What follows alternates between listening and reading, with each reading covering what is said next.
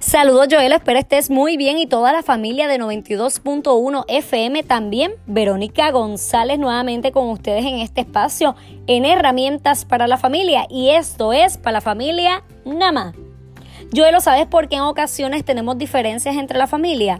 Porque cada uno de nosotros posee un temperamento particular y predominante que hace que actuemos de formas diferentes. Esto no debe ser un espacio para enojos si logramos autoconocernos. Existen cuatro tipos de temperamentos. Número uno, sanguíneo. Las personas se caracterizan por ser optimistas y buscan la compañía de los demás.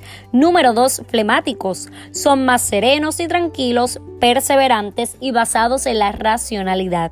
Número tres, colérico son enérgicos, proactivos e independientes. Y número cuatro están los melancólicos, emocionalmente sensibles, creativos, introvertidos, abnegados y perfeccionistas.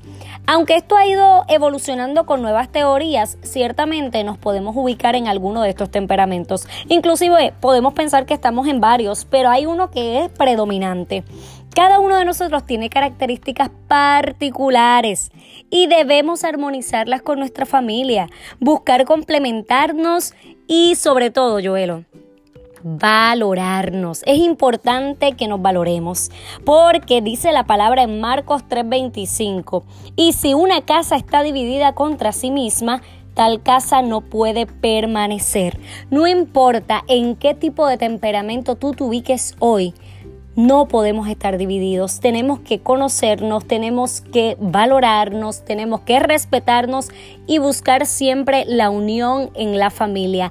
Una casa no debe estar dividida, debemos fomentar la unión en todo momento. Si les gustó esta cápsula, yo les invito a que me sigan en todas las plataformas digitales como Blog Siembra la Buena Semilla, a que se suscriban en mi canal de YouTube, Blog Siembra la Buena Semilla, Blog con V para talleres, conferencias y mentorías se pueden comunicar al 787-396-2844. 787-396-2844. Será hasta la próxima. Dios les bendiga.